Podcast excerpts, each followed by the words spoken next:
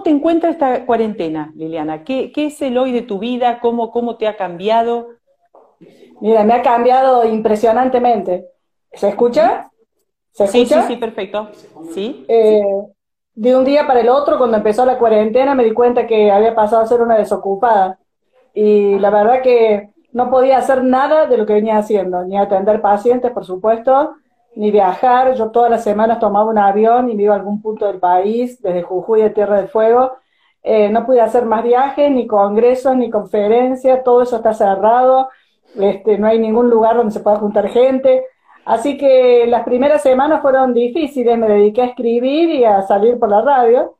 Y, y de pronto empezaron las ofertas online que, que, yo me resistía porque soy anti-tecnología. Entonces, bueno, hice un curso acelerado a la fuerza, que le habrá pasado también a muchos docentes.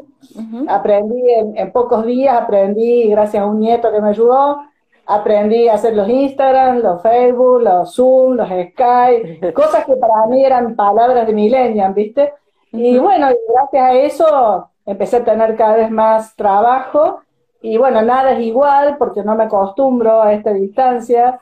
Te agradezco lo del café, acá lo tengo. Acá estamos.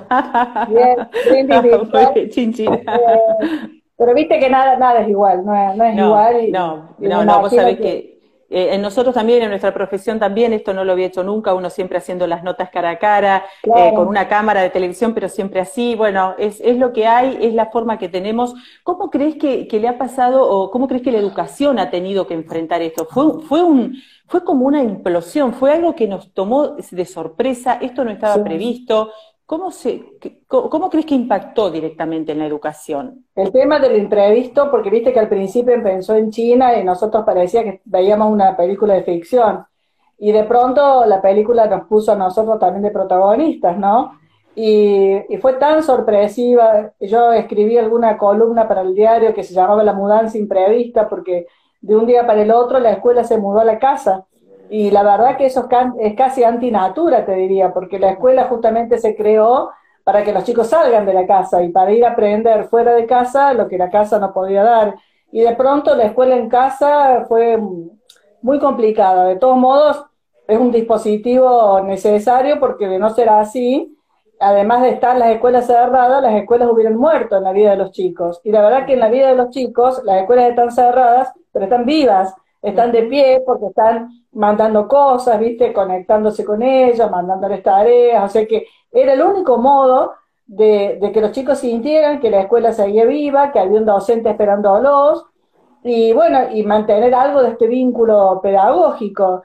Eh, todos dicen que, que, se logró la continuidad pedagógica. Yo no sé si se logró la continuidad pedagógica. Quizás sí, si lo pensamos del lado del vínculo pero no si lo pensamos del lado de la continuidad curricular, porque el currículum pesado para el 2020 no se puede dar, es imposible, se están dando algunas cosas, ¿no? Al principio creo que hubo una especie de desesperación, te diría, entre los docentes que no manejaban, sí, entre los docentes que no manejaron la tecnología, los padres de escuelas privadas, las escuelas privadas que pagando la cuota exigían muchas horas de trabajo para los chicos. Hubo, hubo realmente un descalabro que algunos especialistas le han llamado activismo pedagógico, o sea, mandar cosas por manda, muchas, muchas cosas, muchas cosas, que confundió a los chicos y colapsó a los padres. Con el tiempo logramos serenidad, empezó a haber conversatorios entre los docentes y empezó un poco más a, sobre todo cuando el ministro sacó esta, esta necesidad de la evaluación y de la calificación con nota, ¿viste? Ahí se, se relajó un poco la cosa y yo creo que muchos docentes entendieron que lo que había que enviar a la escuela en casa eran contenidos lo más accesibles posibles, que no necesitaran tanto apoyatura paterna. ¿Por qué? Porque los papás no son docentes, algunos son docentes, pero la mayoría no. Eh, contenidos duros de difícil acceso para los padres es muy complicado me parece que esos contenidos duros y de difícil acceso hay que, dejarlos para la vuelta, ¿viste? Para cuando haya clases presenciales, porque me parecía que era la oportunidad maravillosa, ¿sabes para qué? Para gestionar autonomía en los chicos, para que los chicos se enfrenten con la plata. Claro, que, ¿Cómo es eso? Claro. Porque yo, perdón, eh, vos decías en una entrevista acá en el Popular que también eh, los contenidos habrá que dejarlos de lado por un momento, pero lo que no se puede dejar de lado es el vínculo y lo, lo, emotivo y, lo, y, lo, y, esto de lo social, ¿no? Desde algún lugar. ¿Cómo hizo el chico para, para adaptarse y para manejar eso? Esto, que decías que, No hay un chico, ¿no? Hay tantos chicos como alumnos. Totalmente. O sea, algunos, sobre todo los del secundario, eh, a ver, los del secundario con ganas, los del secundario con ganas, y lo de las ganas venía antes de la pandemia, digamos. Eh, no es que la pandemia les quitó las ganas, algunos chicos ya venían sin ganas, bueno, desde siempre, son los que se llevan 11 materias, viste, lo que faltan y se tienen que reescribir porque faltan, o sea, eso no tiene nada que ver la pandemia con eso. Yo creo que los chicos del secundario, sobre todo de tercer año para arriba, se han manejado bastante bien en forma autónoma, porque ya son capaces de recibir una clase y trabajar. El problema eran los más chiquitos. El problema es mi nieta que se tenía que alfabetizar porque estaba en primer grado.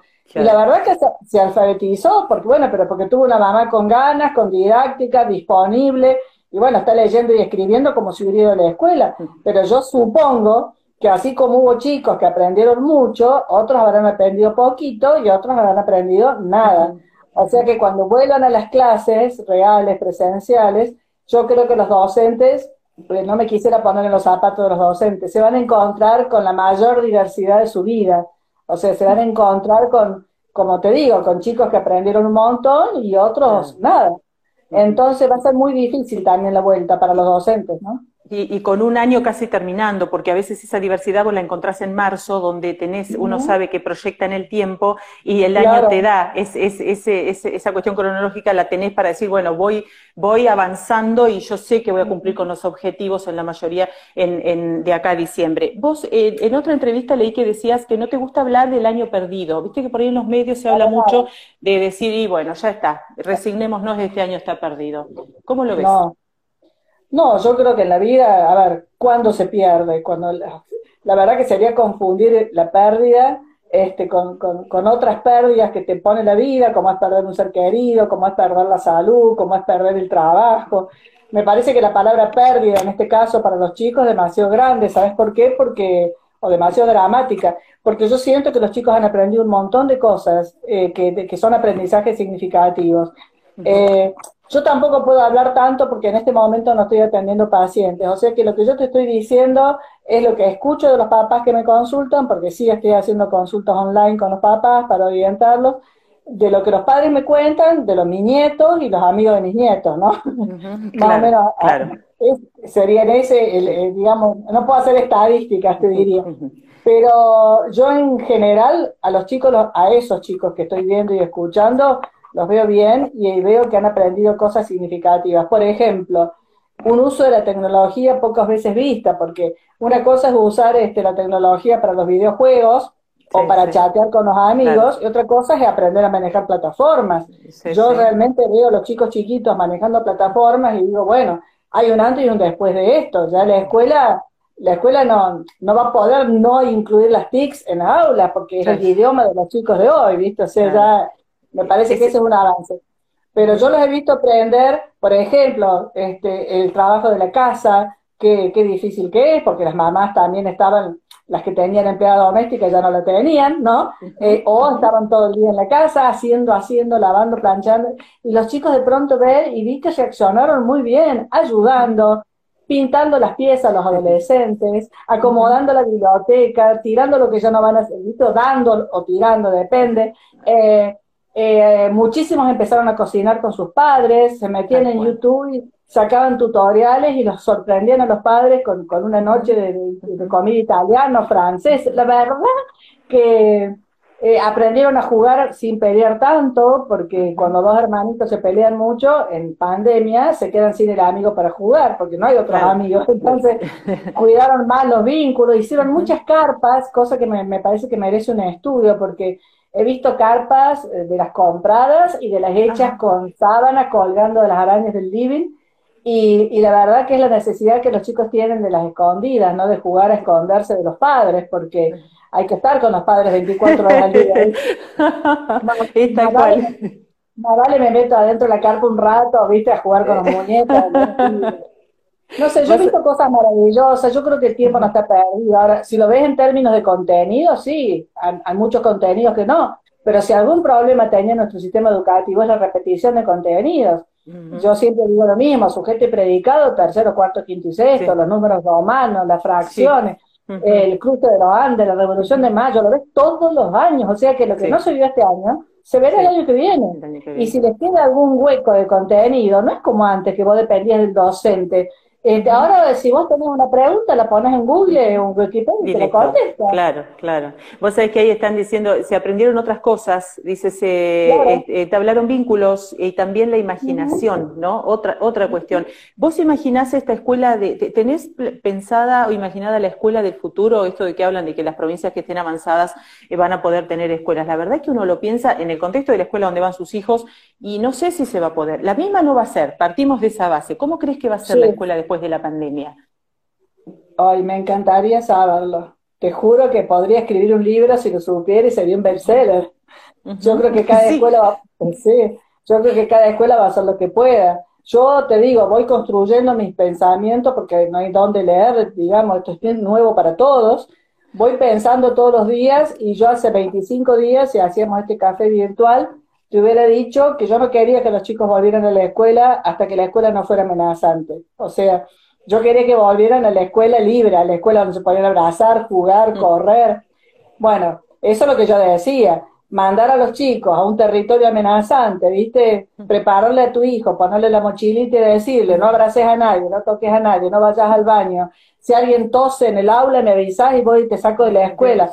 La verdad que es, es muy feo pensarlo así yo lo pensaba así hace 25 días y digo, no, no, porque pensé que iba a haber un corte de la pandemia, o sea, que en algún momento el bicho se iba, ¿me entiendes? Y yo, bueno, ahí que vuelva. Parece que no es así, parece que vamos a convivir mucho tiempo con esto. Entonces, bueno, los chicos van a tener que volver de alguna manera. Yo me imagino la escuela híbrida. Creo que algunos especialistas dicen que, que es la única posibilidad, pero que al mismo tiempo va a traer muchos problemas de organización familiar. Porque si vos tenés hijos, una en tercero y otro en quinto, y resulta que el lunes, miércoles y viernes va a ir el de tercero, martes y jueves va a ir el de quinto, ¿no? Eh, creo que la organización familiar va a ser muy complicada, pero se me ocurre que, que vamos a eso, vamos a pocos chicos y rotativo los grupos, y bueno, y el resto virtual, y creo que lo virtual hay que seguirlo aprovechando porque funcionó en muchísimos casos la mixtura con lo presencial me plantea un desafío pedagógico porque yo digo, yo docente hoy, ¿qué haría en lo virtual y qué haría en lo presencial?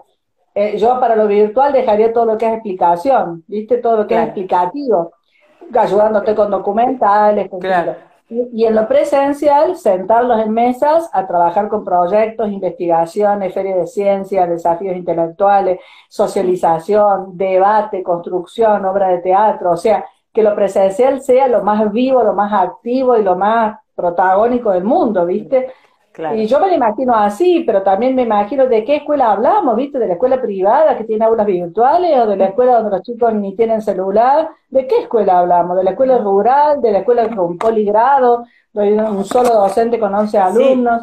De escuelas, eh, mira, acá en Olavarría, por ejemplo, hay escuelas donde se les está cambiando el techo porque tenían amianto y esas escuelas hoy mirás para arriba y está el cielo. Esos chicos están funcionando en una sociedad de fomento, con salones divididos con tablones de madera.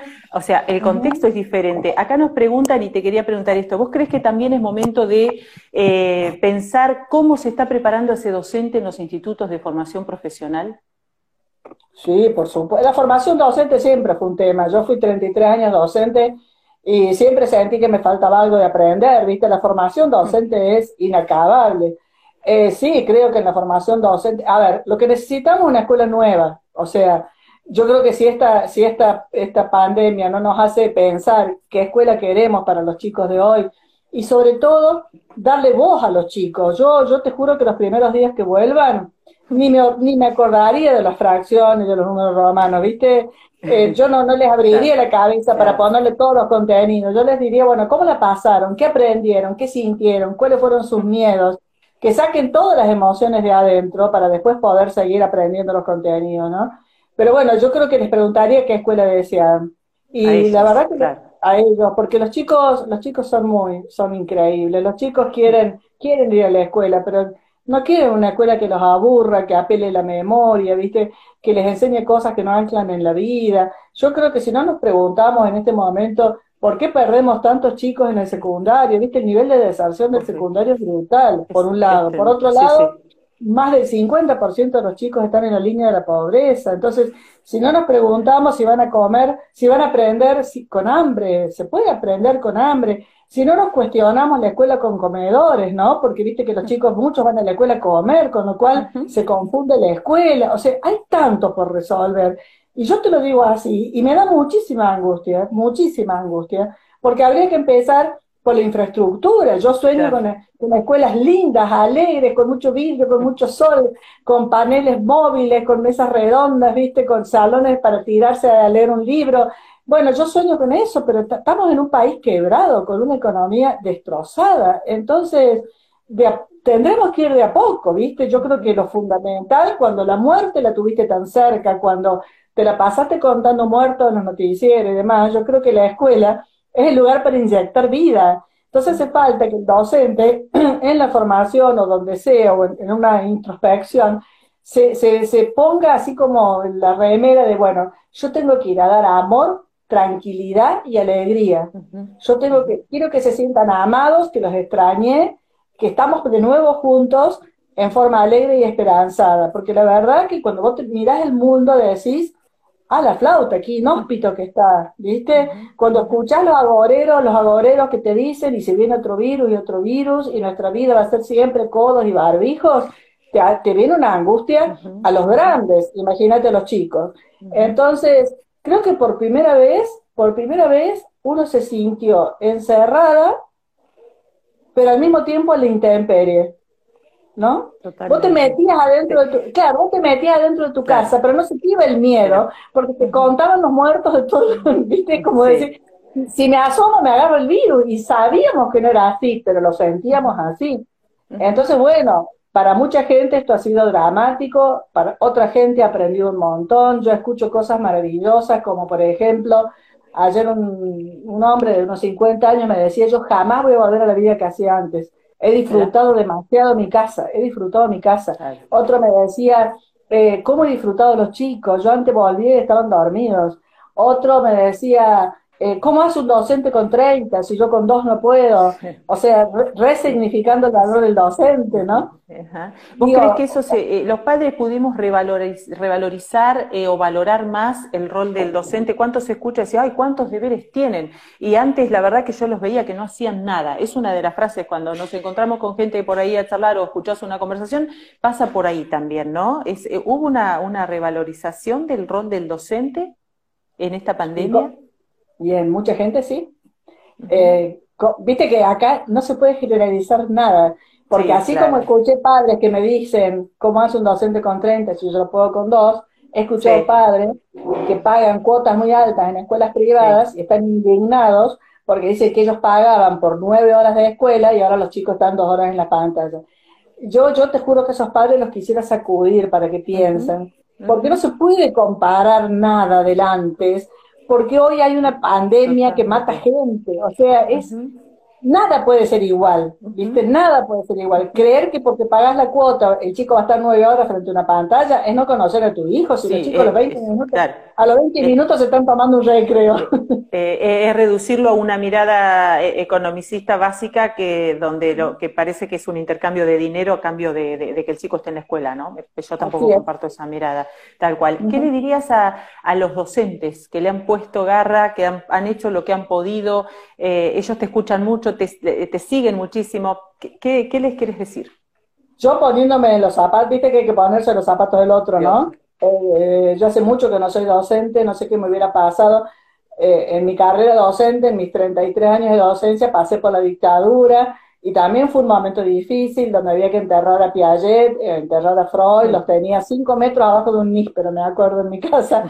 hubo, que hubo que cambiar los programas, hubo que poner títulos y autores en los cuales vos no, no creías, fue terrible. Digo, si me quiero poner en los zapatos del docente de hoy, digo, ¿en cuál docente? En el que lo agarró sin hijos, en una situación soltera, ponerlo soltero, sin hijos, con la cosa doméstica no muy complicada y con toda la pasión del que recién empieza, o me pongo los zapatos del que se estaba por jubilar, que ya le faltaba poquito y tuvo que aprender Zoom y no y Meet. claro, claro. Eh, claro ¿en, cuál me pongo? Lo que sí sé es que han hecho lo que han podido, que algunos están realmente al borde de un ataque de nervios, realmente han estado sobreexigidos, porque quizás, además del avasallamiento tecnológico, también hubo al principio un no ponerle límite a los papás y a los chicos. Entonces los docentes me decían a las 11 de la noche, me siguen entrando trabajos, este, bueno, o sea, había que poner un límite a eso para salvarse la salud mental también, porque el docente tiene una vida, además de ser docente. Totalmente. hombre, mujer, bueno. Eh, yo, yo diría que, esta pandemia ha puesto a prueba la vocación y, la vocación real y la pasión docente. Yo creo que esto sin ganas, sin pasión, viste, sin de verdad querer ofrecerle algo a los chicos, que en realidad ese algo no eran, no eran 40 multiplicaciones, ese algo era una, una actividad que los mantenga vivos en, la, en, las ganas de aprender, ¿no? Eh, eso, eso te quería preguntar, uno los ve, yo te decía, tengo tres hijos, uno en facultad, uno y dos en secundaria, la nena empezando primer año, que es un poco lo que vos decías de tu nieta, pero la mía de secundaria, y ni alcanzó a conocer los profesores, porque en una semana no los tuvo a todos. ¿Cómo compiten en el buen sentido, y no sé si es la palabra que va, vos dirás, ese, ese docente con la tecnología, con la cantidad de tiempo libre que ellos tienen para estar acá en la compu, como para que ellos tengan ganas de sentarse a un Zoom? ¿Qué herramientas les queda? Es muy difícil lo que me preguntas. Eh, yo, bueno, tengo, tengo una nieta muy estudiosa, así que la verdad es que no, está en sexto año. Lo que tiene es tristeza. Tristeza porque el viaje de egresados, eh, la fiesta de egresados, los rituales de la despedida. Eh, el chico estudioso, que ya lo agarró, por eso te decía, no es lo mismo primer y segundo año que después. Eh, que ya lo agarró con autonomía, lo pudo ir haciendo. La tristeza de esos chicos, la parte social, es tremenda, porque esperaban sexto año para despedirse toda la semana, viste que son despedidas interminables, son eternas. Eh, yo a esos chicos, si hay alguno escuchándome, eh, que quizás sí, yo les digo que yo confío mucho en la creatividad de los adolescentes para que cuando vuelvan hagan una despedida inolvidable, que ojalá no tenga toxicidad que ojalá no tenga toxicidad, pero una, una despedida inolvidable, yo estoy segura que la van a poder hacer. Las empresas de turismo le están prometiendo que el viaje lo van a hacer, febrero, marzo, cuando sea, pero que lo van a hacer. Eh, se me ocurre que también está difícil la franja de chicos de sexto que tienen que elegir la carrera universitaria. ¿Por qué? Porque entre que no son pocos los que saben qué hacer, tampoco están juntos todos como entusiasmándose, y vos que vas a estudiar, y yo elegí tal cosa, y yo tal otra, les está faltando, viste, esa, esa bulla. Esa cosa de compartir y de, claro. claro. Y bueno, con relación a lo que me decías de la motivación, yo creo que es el gran problema de, la docencia, yo creo que los dos problemas de, de, nuestra educación son la motivación y la evaluación, viste que la evaluación es un tema recurrente, uno siempre siente que algo pasa ahí, que hay un acto de injusticia, que están evaluando a alguien y no sabe qué le pasa en su entorno, ¿viste? Que es muy difícil el tema de la evaluación. Y la motivación yo creo que es, es tremendamente difícil, porque bueno, sobre todo antes, cuando había resistencia a la tecnología y los chicos sentían que para qué iban a ir a la escuela si todo estaba en Google, ¿no? Entonces el docente de hoy, para motivarlo, le tiene que ofrecer algo que no esté en Google, que es una historia, ¿viste? Un relato, un, un, chiste, algo de la alegría, eh, un desafío, algo que, que los conmueva. Eh, mejor, mejor palabra que esa no encuentro. Hay que conmoverlos porque la palabra conmover implica mover, ¿no? hay, que, hay que sorprenderlos. Yo, por ejemplo, a mis nietos los sorprendo con preguntas filosóficas, les digo yo que de filosofía no tienen nada, pero a ellos les encanta porque les parece que son preguntas muy difíciles, ¿no? Entonces, ¿qué pasa si un día amanecemos y no tenemos cerebro? ¿Por qué las nubes no se caen si todo lo que uno está arriba se cae para abajo? ¿Por qué los pájaros en vez de estar en los árboles están en la, en la, en la ¿cómo es? En las líneas de la, de, la luz. De, los cables, claro. Claro, ¿y a dónde iban los pájaros cuando todavía no había luz? ¿Dónde se paraban a mirar el mundo? Bueno, esas cosas les, me, viven pidiendo y son re tecnológicos y hay que sacarlos de Fortnite. Pero cuando están conmigo y saben que eso conmigo no va, este, me piden preguntas filosóficas. Podemos estar horas charlando. Y hemos inventado el sistema de prender una vela a la noche y juntarnos alrededor de una mesa, apagar todas las luces y todas las pantallas y nos hacemos preguntas. Y vos no sabes lo bien que las pasamos. Y eso es pura palabra, ¿no? Entonces lo que hay que hacer es ofrecerle algo distinto a la pantalla. ¿Sí? Vos hablabas eh, en una de las notas, eh, te escuchaba que decías de vocación. Si el chico pasa por la escuela, sobre todo la secundaria, y no puede descubrir su vocación, significa que se ha fracasado, porque son seis años donde en algún punto, con algún camino más o menos previsto, tenés que salir. Esto es así, todavía el colegio secundario sigue sin, sin, sin ayudar, sin compartir sin colaborar en ese aspecto. Sí, yo creo que era, a ver, no generalicemos porque habrá secundarios que lo están haciendo bárbaro, ¿no? Pero en, en, general creo que es el nivel más comprometido, el más, el más complicado, que no le he encontrado la vuelta, ¿viste? Yo creo que eh, que un chico pase del primario al secundario y pase de cuatro maestros a 11, 12, 13 o 14, realmente es una mm. locura. Que les digan señores es una locura, porque apenas tienen 12 años, ¿no?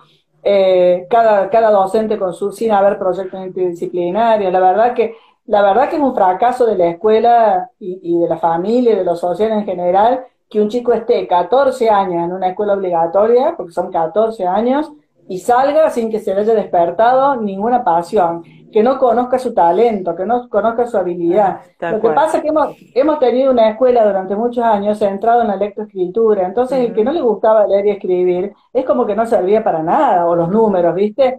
Eh, si la escuela de verdad tuviera en cuenta los siete tipos de inteligencia y de verdad las actividades explotaran lo corporal, lo emocional, ¿no? la destreza, la, creatividad, la fantasía, los chicos descubrirían que a lo mejor son malos para la matemática, pero son excelentes actores o excelentes músicos, ¿no? Y vos fíjate que el docente que uno recuerda es el que te transmitió eso, ¿no? A mí me entristece mucho cuando vienen y dice, y vos le decís, bueno, ¿cómo te fue? Aburrido. Aburrido. Es la bueno, dos, palabra. Las dos palabras que, que eran cachetadas para el sistema educativo pre-pandemia era aburrimiento y violencia. Era tan preocupada, eh, yo me preocupaba tanto por los que se dormían en el aula, les bostezaban en la cara al maestro, no querían ir directamente, y los que van a la escuela a violentar al otro, ¿viste? esas dos cosas fueron muy son muy problemáticas. Veremos a la vuelta cómo vuelven los chicos, porque la pandemia no es que nos va a hacer mejores personas, algunos sí, va a potenciar lo bueno y en otros potenciará lo malo, ¿viste? Por algo hubo tantos feminicidios. Yo no, no, no, no tengo esa mirada que después de esta salimos mejores personas Creo que mucha gente sí, mucha gente sí, y he escuchado hasta en los nietos chicos pensar en el otro. Abuela, ¿sabes que hay chicos que no tienen celular? Abuela, ¿sabes que hay ah, chicos que no tienen luz y no tienen internet? ¿Sabes? O sea, nos ha obligado como a mirar, ¿no? Y salir de la burbuja. Al costado, ¿no? Claro, a mirar al de al lado. Eh, la palabra incertidumbre es lo que un poco mm, eh, engloba todo esto que nos está pasando. Es lo peor que esto de no saber qué va a pasar mañana o, cómo lo vamos a resolver dentro de una semana o un mes. Totalmente, porque no hay. Estamos mirando los países de Europa, pero también los que están saliendo antes, pero pero la verdad es que cuando miramos también vemos que las escuelas se abren y se vuelven a cerrar y la verdad es que yo no quisiera que le pasara eso a nuestros niños argentinos, ¿no? Que si vuelven, vuelvan, ¿viste? Y no que estén 15 días con sus compañeros y de vuelta adentro porque hubo un contagio. La verdad que, qué sé yo lo que nos espera. Yo la incertidumbre me la banco, porque la incertidumbre me, tiene como el alerta, ¿me entendés? Me, está haciendo como mirar, pensar, ¿no? Todo el tiempo, lo que, claro. Lo que me lo que me parece que es peligroso es cuando la incertidumbre se le, se le suma la angustia, ¿no? Mm. Hay mucha gente angustiada con trastornos de ansiedad y bueno, eh, porque evidentemente es mucho más que el miedo a enfermarse, es el miedo a perder el trabajo o haberlo perdido ya. Claro, y esto sabes que te están escribiendo de Mar de Plata, de Arrecifes, alumnas tuyas que ah, te han tenido de profe en el instituto. Si algo tiene esto es que nos metió como debajo de una manta a todos, nos englobó a todos. Esto eh, es muy democrático dicho. El bicho es muy democrático. es muy democrático, pero, pero mata más a los vulnerables. En realidad es democrático en el sentido que todos nos podemos contagiar, todos. Pero a la hora de morir eh, tienen menos posibilidades la gente de sobrevivir, la gente sin recursos, ¿no?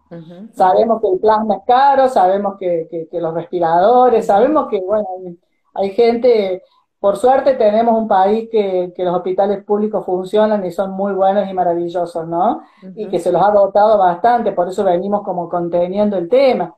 Nada que ver con lo que está pasando en otros lugares, tanto de Latinoamérica, viste lo que es Estados ah, Unidos, ¿Cómo sí, podés creer nos hemos pasado Estados Unidos, sí, tal cual. Perú, Ecuador, Chile, eh, nos hemos pasado mirando el primer mundo y envidiando su forma de algunos, ¿no? yo no, pero algunos envidian su forma de vivir y de pronto demostraron el colapso, ¿viste?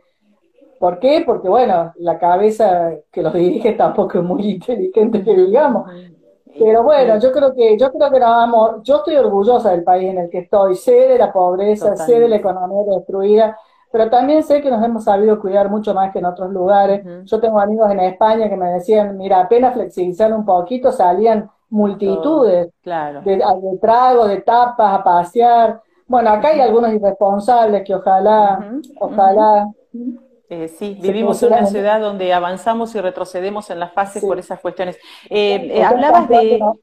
Están ¿Eh? peor que nosotros, creo. Ustedes están peor que nosotros. Y estamos, estamos complicados. sí. está bastante bien. Sí, sí bastante bien. Eh, hablaba, hablábamos de, una, de, una, de un sector de la educación que son los docentes, pero esos docentes muchas veces dependen del directivo que tienen, ¿no? ¿Cómo, ves a los directivos en esto o qué, en qué tendrán que cambiar la cabeza? Y ni hablar de los inspectores. Yo a veces pienso, siento cuando hablo con ellos, por, el, por la función de periodista y eso, yo digo, bueno, que falta, falta un poco de ayornamiento también, de ablandarse eso de que llegó la inspectora a la escuela, uy, vino la inspectora. yo soy docente también, trabajé un tiempo, y me, hace mucho, mucho, mucho, hace como 30 años, y era como que llegaba la inspectora y se da cuenta que peor que si venía el cuco en el medio de la noche. ¿Cómo está eso? ¿Vos crees que han podido adaptarse?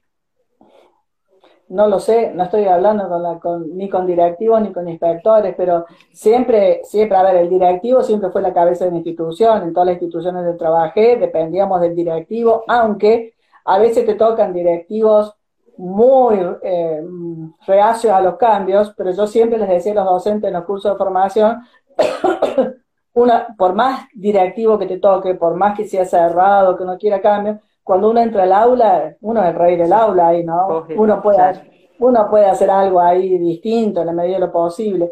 De los inspectores, vos sabés que yo no tengo recuerdos de, inspectores en la, cuando yo era alumna, pero sí recuerdo este, docentes de mis niños que cuando iba a ir el inspector, que ya lo sabían al día siguiente, les hacían aprender todo de memoria. ¿Viste cuando vos decís?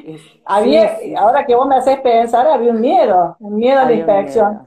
Pero no para que, porque los chicos quedaron mal, era por ellos. Por ellos, y, que te, sí, que te pidiera la carpeta de que andaba un poquito flojo era lo peor que te podía pasar. ahí te das cuenta que no pensaban en el alumno de por qué iba tal vez en otro tramo educativo y no como iba el resto de los chicos, ¿no? Yo he visitado muchas escuelas el año pasado, casi 120 charlas he dado.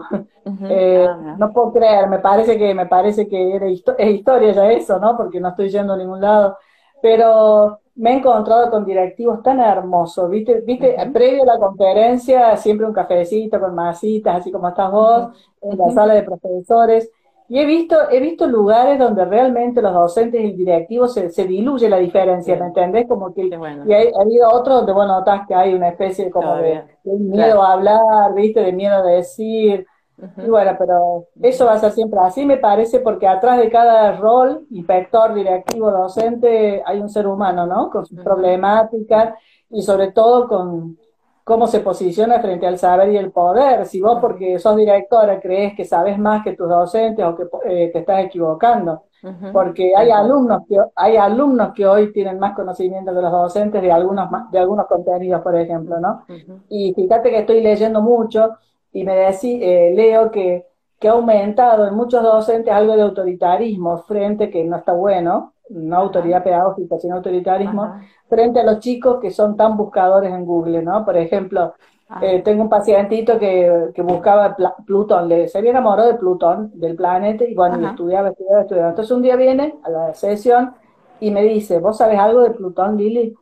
Y le digo, Plate, ¿Era un planeta, era un satélite, o era el padre de Pluto? O era el padre de Pluto, le digo.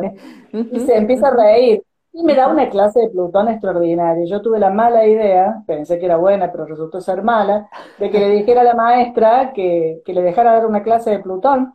Porque le digo, en una de esas, en una de esas, otro se entusiasma con Júpiter, otro con Saturno, y, y cada uno da una clase. Bueno, va y le dice, señor, tal cosa, y la señora le dijo, chiquito, chiquito, acá la docente soy yo. Bueno, esos son los docentes que ya no, no, no deberían estar en las aulas de verdad, aunque suene feo lo que digo, ¿no? ¿Por qué? Porque porque el saber no es de nadie, porque el saber circula y porque nada mejor que sentarse junto con los chicos a escuchar a alguien que te está hablando de Plutón. Entonces, bueno, parece que ha habido como algunas conductas autoritarias de algunos docentes en torno a estos chicos, que viste que investigan dinosaurios, investigan energía atómica, qué sé yo. y, bueno, los prefieren silenciar. Silenciar. Eh, lo mismo, bueno, vos decías con todos los años que tenés de profesión, cuando hoy escuchaba, veía una entrevista donde te apareció un, pacientito, eh, vos decías así, con una historia de que quería eh, estudiar eh, algo de los delfines y que los papás querían que él fuese o contador o abogado, una cosa así, y abogado, y, vos sentiste que en ese momento a lo mejor no podías darle todas las respuestas, le dijiste, bueno, mira, vamos a dejarlo para la sesión próxima, porque uno también necesita aprender, capacitarse para transmitir otras cuestiones y no tener la soberbia de decir, no, no vamos a hablar de eso porque como yo no lo sé, no tengo que demostrar que no lo sé. Pasa un poco por ahí, ¿no? en realidad no era que no quería saber de los delfines, él quería ir a Miami a trabajar de eso, no quería estudiar. Y el padre quería que fuera abogado, entonces me pedía que yo lo hablara por teléfono al padre para avisarle que hijo no iba a estudiar abogacía. Y le ¿qué puede pasar si yo le hablo? Y le va a dar un infarto. Bueno, entonces no lo hablo. Lo sigamos charlando la semana que viene. Y la semana que viene no vino más, no vino. Claro, no vino más. Liliana, te agradezco muchísimo el tiempo. Quiero pedirte para cerrar, eh, el, 9 de julio es una fecha muy importante, acaba de, pasar, vos escribiste algo, creo que, fue en Twitter, una frase muy linda donde hablabas de la independencia, yo la anoté acá, de la independencia, pero sobre todo eh, del contexto de libertad en este momento de encierro. ¿Querés dejarnos una reflexión final? Claro, que yo aprendí que, bueno, independencia es autonomía y libertad, las dos cosas, ¿no? que yo aprendí que el encierro domiciliario no era una cárcel. Para mucha gente lo vivió como una cárcel. En la cárcel sí que tenés ausencia de libertad, ¿no? Pero nosotros, yo sentí que, yo sentí que la libertad no tenía que ver con salir afuera de mi casa. Yo sentí que la libertad era escuchar mi propio deseo y tratar de hacer algo con lo que escuchaba. Yo creo que el ser libre es eso, es andar por la vida escuchando tus deseos y tratando de cumplirlos y no los mandatos de los otros. Serás abogado, por ejemplo. ¿no? Eh, claro, entonces, la verdadera libertad es escucharse, reconocerse y hacer eso a lo que viniste al mundo. Y que te importe bastante poco si eso gratifica a tus padres, a tus abuelos, ¿viste? Es, es tu deseo, ¿no? Y eso creo que es la verdadera libertad, andar por ah. ahí eligiendo. Hablanos un poquito de la vocación para quienes te están escuchando y esa defensa de que si uno siente que tiene vocación por algo, contra todo lo que surja, tenemos que defenderlo, porque sabemos que, vamos a transitar la vida de la mano y, con el corazón en eso que decidimos ser, lo de la vocación, lo de... Sí, yo no sé de dónde viene la vocación, viste que no sé, algunos dicen que es un llamado, otros dicen que es una construcción inconsciente. Yo no sé, yo sé que en algún momento la vida te enfrenta frente a eso y hay que poder decir sí más allá de vientos y mareas y de que me digan de eso. Yo me acuerdo que cuando yo dije que iba a ser psicopedagoga porque era maestra primaria y a mí me afligía ver cómo chicas, eran 42 nenas, muy inteligentes, este, tenían problemas para aprender y dije, alguna disciplina tiene que ayudar a que la gente que, pueda aprender. Y esa disciplina de la psicopedagogía, que en ese momento era un profesorado de cuatro años, mi papá casi se muere porque él quería una hija universitaria, no un profesorado, un terciario. Eh, pero dije, no, yo quiero ser eso. Y bueno, y, por suerte, porque a medida que fui caminando en, esta profesión, no podría ser otra cosa. ¿Y qué, a qué concluyo?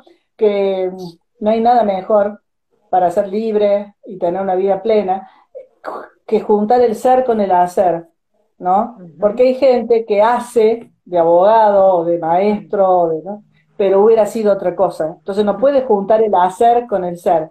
Cuando vos juntás el ser con el hacer cotidiano, bueno, tenés que tener éxito, y no te hablo de éxito en lo económico, que si viene mejor, hablo del éxito espiritual, del éxito de estar en tu verdad, porque estás haciendo de maestra porque sos maestra, no porque era cortita, porque era rápida la salida laboral, porque le tenía miedo a la universidad, o porque me ayudara a criar a mi hijo. Eso no es vocación, ¿entendés? La vocación es juntar el ser con el hacer. Y bueno, son, no todo el mundo, no todo el mundo lo logra, pero digo, si yo elegí la docencia, además tengo una responsabilidad ética, porque suponete que yo, en vez de ser docente, soy empaquetadora de alfajores, ¿no? Hmm. Y porque fue el trabajo que se te presentó, lo agarraste, y estás ocho horas poniendo el mismo papel a los mismos alfajores. y cada tanto decís, yo no nací para esto, y aplastas un alfajor, ¿viste? Que, bueno, te Bueno, con la docencia no pasa eso. Si vos te das cuenta que no sos para eso, no podés aplastar a un niño, no podés hacerle daño. Tiene una responsabilidad ética la docencia, ¿me entiendes? que, que impide todo simulacro y toda mentira. Para ser docente hay que vivir en la verdad. Soy lo que soy porque quiero serlo y porque en ese encuentro con ese alumno alguna huella quiero dejar. Y le quiero mostrar todos los mundos posibles que hay para que tenga mejor vida que la mía o mejor vida que la de sus padres, ¿no? De eso se trata. Así que Sí, tiene que ver con la verdad. Qué bueno eso de los mundos posibles, es, es fantástico, la verdad que sí. Liliana, muchas gracias por tu tiempo, un gusto. Ojalá cuando esto pase puedas venir por acá, por, por la barría, que sos muy querida y hay mucha gente que te está escuchando. Gracias. Se me congeló el café, se me congeló el café. Sí, sí, sí, sí, lo mío era chiquito, viste, mi taza, mirá, era muy pequeña. Vos sabés que sorteamos la taza para que la gente que nos está mirando, no vamos a llegar a Córdoba, hay gente de todo el país mirándonos, pero bueno, acá en Olavarría hacemos un sorteo entre quienes están eh, participando o lo ven después, porque mucha gente queda viéndolo después que queda en el Instagram a la entrevista, así que bueno, es un modo de, un espacio así para hacerlo entre todos. Muchas gracias. Me encanta, me encanta. Gracias, un beso grande, gracias. Bueno, ahí estábamos con Liliana González, ella em, es eh, psicopedagoga, em, y, vamos, a, contarles que lo pueden seguir viendo. Vamos a salir de acá, si ella queda tranquila. Ah, necesito, mi, ayudante. A ver si viene. No le conté, pero eh, a ver ahí. No le conté a Liliana, pero mi ayudante se llama Trini y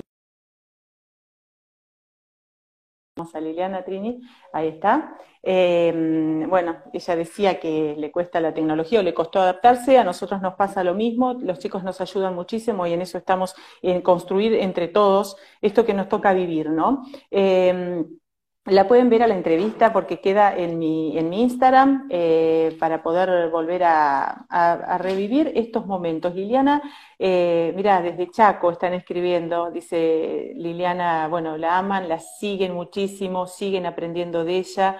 Eh, dice disfrutable, eh, una gran ayudante desde Córdoba presente, desde Mar del Plata, nos escribía recién Javier, uy, están apareciendo, ojalá que se haya quedado, Liliana, eh, a pesar de que no estamos en pantalla, pero que se haya quedado mirando, la saludan desde todos lados, soy de San Lorenzo, dice nuestro apoyo al ayudante, dice, ah, nuestro apoyo al ayudante para vos, Trini, ahí mirá, Albalía, un beso grande, bueno, muchas amigas de la docencia, mucha gente que nosotros conocemos acá de la docencia, la verdad que pensé que les iba a interesar esta entrevista, por eso agradezco muchísimo a Liliana de que se haya, eh, que haya aceptado. Es un sábado, ella podría estar tomando el café con sus amigas y decidió tomar el café con nosotros. De esto se trata Café Virtual. Em, bueno, gracias. La verdad que Belu desde, desde La Plata nos está escribiendo también. Un beso grande. Em, dice, es muy lindo escuchar a Liliana. Bueno, me alegro. Floppy también, otro beso enorme. Están desde La Plata. Gabriela desde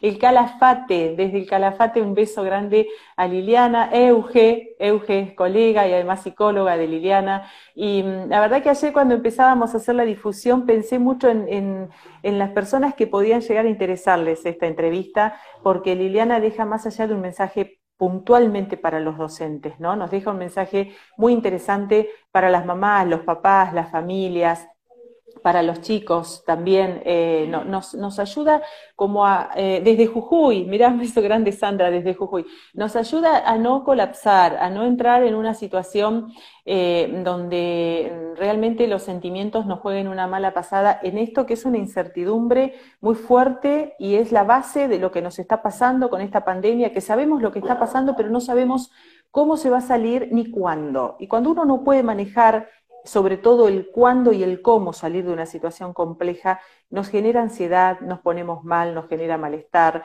porque estamos acostumbrados a manejar las situaciones de otra manera. Y veníamos como en un plano de organización y esto irrumpió todo. Entonces, creo que estaba interesante poder charlar en este café con, con ella, con Liliana González, para que nos, ponga un poquito en eje y en situación. Desde Rosario quiero seguir saludando a todas las personas que están escribiendo, desde Iguazú, para Liliana un beso grande, una genia, la sigo siempre, desde Córdoba Capital, hermoso escucharlas desde Rosario, nos dice Ariana, eh, bueno, sigan escribiendo, dice, tengo 17 años y soy fanático del trabajo de Liliana, saludos desde La Rioja, un beso grande, gracias a todos por participar y por escribirnos. Eh, el café, cuando hay gente de acá de Olavarría, lo compartimos así, de verdad, tomamos un café, eh, como decía Liliana, el de ella ya se le enfrió de todo lo que hablamos. Acá lo que tenemos son unas ricas exquisiteces de amapola, Saben que este espacio, cuando lo creamos, este es un espacio familiar, este es el living de mi casa, cuando lo creamos pensamos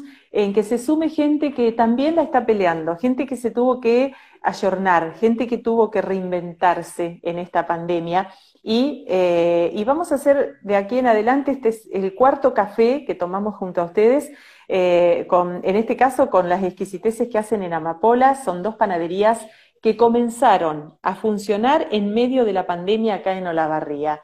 Acá nos dice eh, Fabiola, Fabiola Hoffer, un beso grande, Olavarría presente, desde acá te acompañamos y agradecemos este espacio para poder seguir pensando juntos en esta pandemia que sin dudas nos dejará aprendizajes. Un beso grande, Fabiola es inspectora, así que, eh, bueno, compartimos también el salón con nuestros hijos y un montón de cosas que tienen que ver con la escuela. Em, les decía que la idea em, que tengo es de invitar a otras personas que también están luchándola, por ejemplo, desde el ámbito de la gastronomía, que están haciendo cosas que a lo mejor no venían haciendo, que son emprendedores. Así que pueden contactarse a mi Instagram y eh, podemos ir compartiendo y mostrando también las cosas que se, que se pueden hacer, porque siempre se puede salir adelante. Y vamos a sortear esta eh, tacita, que con esta tacita tomó el café, es más de té, pero no importa, tomó el café Sergio Bazano, que fue nuestro invitado el sábado anterior. ¿Cómo, tienen, cómo pueden hacer para ganarla? Participando a través de los mensajes que nos están mandando o si no, eh, directamente nos ponen like después eh, cuando eh, este café virtual quede en el Instagram. Un beso enorme a Nicolás Maglione que nos está viendo y a Flor desde Buenos Aires y bueno, la verdad que es increíble la cantidad de gente que se ha sumado. Otro beso enorme a Pau, dice abrazo grande Clau y a Lili, excelente. Bueno, vamos o la barría, dice con gente que se reinventa y salimos adelante. De eso se trata. A Lorena le mando un beso enorme, también docente, docente de mis hijos. Em, le mando un beso enorme a Lore y a todas las docentes en su nombre, a todas las mamás y papás que están mirando, eh, que todas vamos aprendiendo sobre la marcha. No nos ha sido fácil, todas compartimos las computadoras, las que tenemos, compartimos los momentos para hacer los Zooms, eh, tenemos que esperar que ellos terminen por ahí para hacer nuestra tarea porque se trabaja desde el hogar. A todas nos pasa lo mismo, en eso estamos todas. Así que este café virtual es un espacio para compartir con gente que nos tiene cosas para contar. El sábado que viene nos vamos a volver a encontrar, los invito acá al living de mi casa a tomar este café y vamos a tener a otra invitada o a otro invitado, veremos. Participen por la taza y en la semana vamos a hacer el sorteo. Muchas gracias.